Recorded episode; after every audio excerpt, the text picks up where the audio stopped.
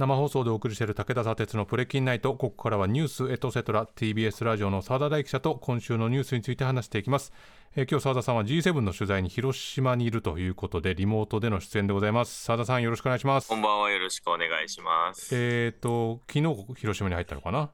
そうです、昨日の夜な夜ですね、ええ。最終で入りました。今はどういった場所でいらっしゃるんですか、はい、今はですね、あの国際メディアセンターという各国の記者が集まっている、えーうん。施設の中にいます。そこはじゃあもう24時間とかずっとそうです、24時間空いてます。そうですね。だってね他の海外の方だとこう、じ自分のところのニュースとつないだら夜遅くになったりってこともあるわけですもんね。そうですね、今、あのこのフロアの1個上に、えー各国の、まあ、あうんの喋る場所、あのうんレポートポイントみたいなのがあるんですけど、うん結構準備してますね、今なるほどね。うんそうか、つなぐ準備ってことね。つなぐ準備ですね。えーじゃあまあ今日ね、その G7 サミット開幕したわけですけど、まあ、ここでどういう形で何が話し合われているのかっていうあたりからいきましょうかね。はい。あのまあ、これに先立って、昨日、えー各国首脳が入ってきて、はいまあ、バイ会談と呼ばれる、まあ、首脳会談、一対一の首脳会談が、えーいろいろ行われてまして、まあ、日米首脳会談を見ていくと、うん。えーまあ、ロシアへの制裁強化とか、ウクライナ支援で一致したりだとか、うんあとはその、えー渋谷と目黒のあたりに、えーはいグローバルスタートアップキャンパスというのを作ろうと。うん。AI を含む、まあ、最先端技術を研究をする大学を日本に招致しましょうということで、MIT、マサチューセッツ工科大学と共同でどうもやっていこうということを検討しているとうん。いうような話も伝わってきています。渋谷と目黒の間ってのは、恵比寿ですか？そういうことではない。どうどうなんですかね、はあのそうなんですよ、渋谷と目黒うんのあたりっていうこもう大きな土地があるってことなんですかね？あるらしいですよ。えーはい結構急急な話ではあるけど、まあ、元から進んでたのかね、これはね。一応2028年の改革を目指すとうん。いうことのようです。なるほど。で、今日なんですけれども、今日はあのお昼前に G7 の首脳らがへあの平和公園をはい。公園を訪れまして、え献花したり、食事をしたりしたほか、あの平和記念資料館も見学しました。大体40分ぐらいいたそうなんですけれども、うん。中では岸田総理があの展示を自ら案内したとうん。いうこと、それからその後に、え被爆者の小倉恵子さんとも言葉を交わしたそうで、小倉さんが終わった後に記者団に対して、核兵器が通常兵器といかに違うか、目に見えない放射能の怖さを伝え、威嚇のために核兵器を使ってほしくないと。うん。地地球上から核兵器がなくなることをできるだけ早く実現してほしいとお願いしたとうん。いうふうに述べています。これあの、まあ、記念館のあの平和記念資料館の中で、まあ、どういうものを見るのか、どこに行くのかなんていう議論もはい。結構されてましたよね、その具体的な展示をどこまで見るのか、このあたりっていうのは明らかになってるんですか、あのですね、これ非公開なんですよ。あなのでカメラも入ってたいし、何を見たかっていうところも、えー説明としては出てきてない。で、館長が同席してたんですけども、それについてはまあ話さないというふうに言ってますし、先ほど岸田総理が、えーぶら下がりをしたんですけども、そこでも話さなかったとうん、いうことですね。なるほど。うんはい、でここからはさまざま議論してまして、経済の話、ウクライナ情勢の話、えーうん。核不拡散の話などいろいろしてまして、例えば、えー経済の話で言うと、あのチャット GPT のようなあの生成 AI のガバナンス、まあ、ルール作りをしていきましょうと、でうん。閣僚級で各国で議論していきましょうっていう広島 AI プロセスっていうのをやっていきますよっていうことを言ったりだとか、うんあの核に関しては、えーまあ、不拡散を進めていきましょうというような広島ビジョンといったものを出すということが決まったうんということですね。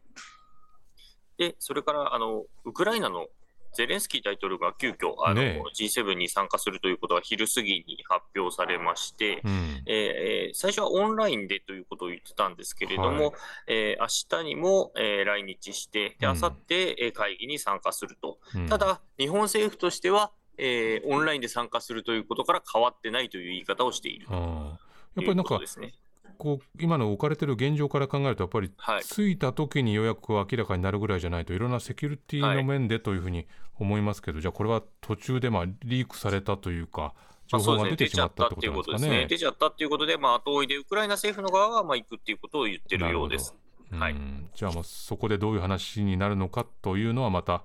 まあ、来週番組的には来週のということになりますかね。はいということですかね。はい、はい。で、今週、まあ、大きなニュースになったのは、あの、佐哲さんも冒頭、えー話してましたけど、はい入管法の改正案をめぐって、えー日本維新の会の梅村瑞穂議員の発言が、まあ、大問題になったと。いやー、そうでしたね。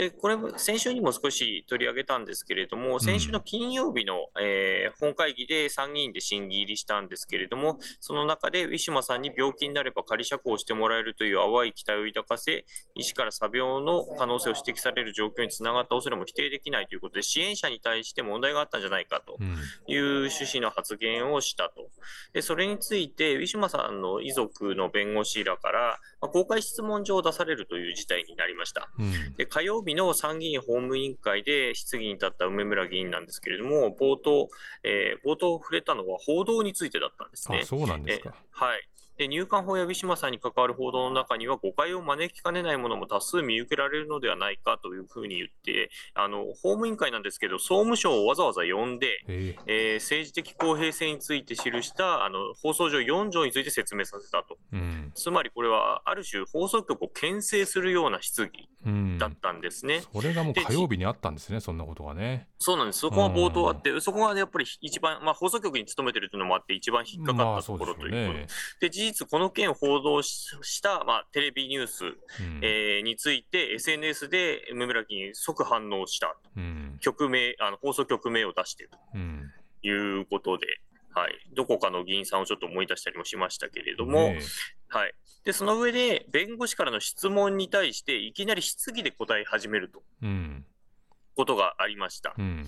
で、その中で、えーハンガーストライキによる体調不良によって、湯島さんが亡くなったかもしれないし、結局死因は分からなくなってきているなどと発言と。これただ当然だけど、はいごめんなさい、質疑の中ではい質問に答えるっていうのは、はい。えーまあなんか、まあ、ありえないですね。ありえないとか異例ですよ基本的ね。そうですね、これ、入管法の質疑なので、うん。あくまでもその法律について、まあ、政府なりあああ、今回に関しては、参議院で、えー立憲民主党やえー共産党、社民党、えーれいわ新選組が共同提案で、えーうん。対案を出してますので、まあ、それに対する質疑をする場ではあるということですね。にもかかわらず、自分に対してうん。質問状が送られ、その質問状に対する返しを、なぜかその委員会でやるといううん。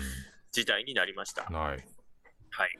で、そのハンストについて、まあ、ハンストで亡くなったかもしれないみたいなこともその場で言い出していて、ただこれについては法務省側も確認できていないということで否定はしているはい。ということなんですよね。うん。でこれらの発言について、やはり与野党からあの批判の声が相次ぎました。いや、あの、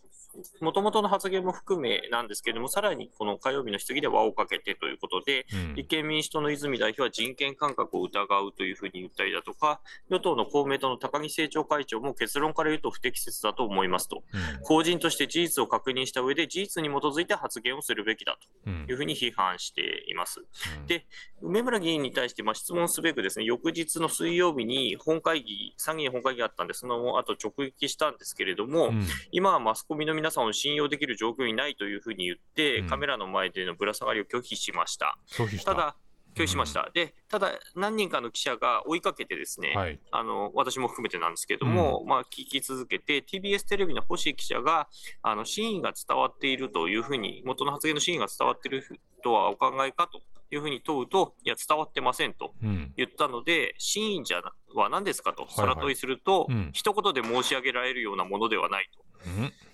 いうふうにうん。答えました。で、うん私からあの委員会という場で、弁護士からその個人に出されたし私的な質問に対して答えるのは適切だったのかというふうに聞いたんですけれどもね。はいうん委員会で申し上げている考え方に非常に関わり関わりのあることですので、広く国民の皆さんに知っていただいた方がいいですし、国が残る限り存続する議事録に残るという、これ以上ない形で回答を申し上げていると。うんじゃあ、あえてですかと言ったら、あえてだというふうに言ってましたね。うんでさらに一部の切り取りが先行する今の状況で、私が議場外でお話しすることは非常に難しいということで、記者が曲解切り取りとは何だとそうねいうふ。うにさ,、さらに問うと、うんいや、難民と不法滞在は違うということを明確にしていただきたいというふうに答えました。うん。で、それと、ウィシュマさんがサビオかどうかっていうのはリンクするのかとそうね。まあ、問いますよね。ね。あの不法滞在だからといって、亡くなっていいなんてことはないし、もちろん。詐病かどうかなんてわからないわけで、うん。でそしたら、いや、必要なことは議場でということだけ言って、エレベーターに乗って去っていったと。うん。結局、何も答えなかったんですね。そうですね。今の一連の流れを追っても特に Q&A の A になってる部分はないですね。まあ、うん。そうですね、あまあ、マスコミに切り取られてるっていうことだけほぼ言ってか帰ってったと言っていいかなというふうに思いますね。うんで、その同じ日にウィシュマさんの、えー遺族と、えー弁護士ら、支援する弁護士らが会見を行って、遺族は、えー入管収容の犠牲者犠牲者たち、その家族に深刻な精神的衝撃を与えたと。うん。どうか姉の尊厳を死の後まで汚すことなく、姉の名誉を回復してくださいというふうに述べて、発言の撤回を求める声明を出しました。で、うん。弁護士からは、いや、詐病で人は死なないと、うん。まあ、その通りだと思いますけれども、まあ、そういう発言もあったということですまあ、ね。こういうことを遺族に言わせてしまってるっていうことをね、重く受け止めなきゃいけないと思いますが。はい、ここでもまだ終わらないんですね、はい。えーさらに木曜日なんですけれども、えー法法務委員会、参議院の法務委員会の質疑にまた上村議員は立つとうん。いうことで、えー非難の声が飛んでくると、ですね激高しながら、うん。いや、憶測でもデマでもないとうん主張して、えーまあ、発言自体は撤回しないと。うん泣いたり、えー怒ったりっていう、うん。なかなか感情の起伏の激しい質疑でしね、ちた。ょっとなかなかあんまり珍しいぐらいかなり感情が強く出ているはい。瞬間でしたけど、はい。うん。でさらに支援団体をつぶさにチェックする必要があるというふうに言っていて、で加えて、えー憲法51条に定めている国会内での発言の責任を問われないあの免責特権というのは議員にはあるんですけれども、うん。それについて触れて、えー私たちは何のために免責特権を持っているんですかとうん。いうふうに主張して、うん。でそれに対して、えーひどいなというふうに、まうん。あ、やじが飛んだんですね、はいまあ、ひどいと思いますけれども、そしたら、うん。いや、タブーに切り込むことができるんだとうん。いうことを言い出して、これはタブーなのかとうん。いう話でもあるし、うん。権力に対してタブーを使っていくっていうことで、免責特権というのはある側面もあると思うんですけれども、そういうことでは必ずしもないとうん。いうところですようね。ちょっとこのもう面積特権というものの考え方とかそしてそのタブーというものをどういう位置づけにしているのかっていうところから、なんかこう全ての掛け合わせがどうなんだというふうに思わざるを得ないですね。そうですね。で、うんまあ、これらのやり取りを受けてってことなんですけれども、同じ日に、えー日本維新の会の藤田幹事長と時田政調会長が緊急会見を行って、うんえー自分の思い込みや想像で、えー感情的な質疑をしたことは不適切だとして、えー法務委員会の委員から外したと。うんいうことですね。これ、更迭で書かれてるんですけど、うん役職にはほぼついてないので、ただ外しただけです。なるほどなので、これは処分で処分にはなってないと思います。メンバーからメンバーから外したってことなんですね。はい、メンバー外すことは普通にあるので、ええただの差し替えとほぼ変わらないと言っていいです。まだ、まあ物理的に黙らせたっていうことに過ぎないかなというところですね。で、登記委員会で処分をするというので、登記委員会で処分をする可能性について触れているので、まあ、ここで行われれば処分になるうんということになりますね。うんで、この梅村議員サイドは、まあ、ぶら下がりにようやく応じて、まあ、処分に従うのは、まあ、組織の人としては当然だというふうに言いながらも、まあ、信念を持って発言していると述べていて、議員辞職はしないとうん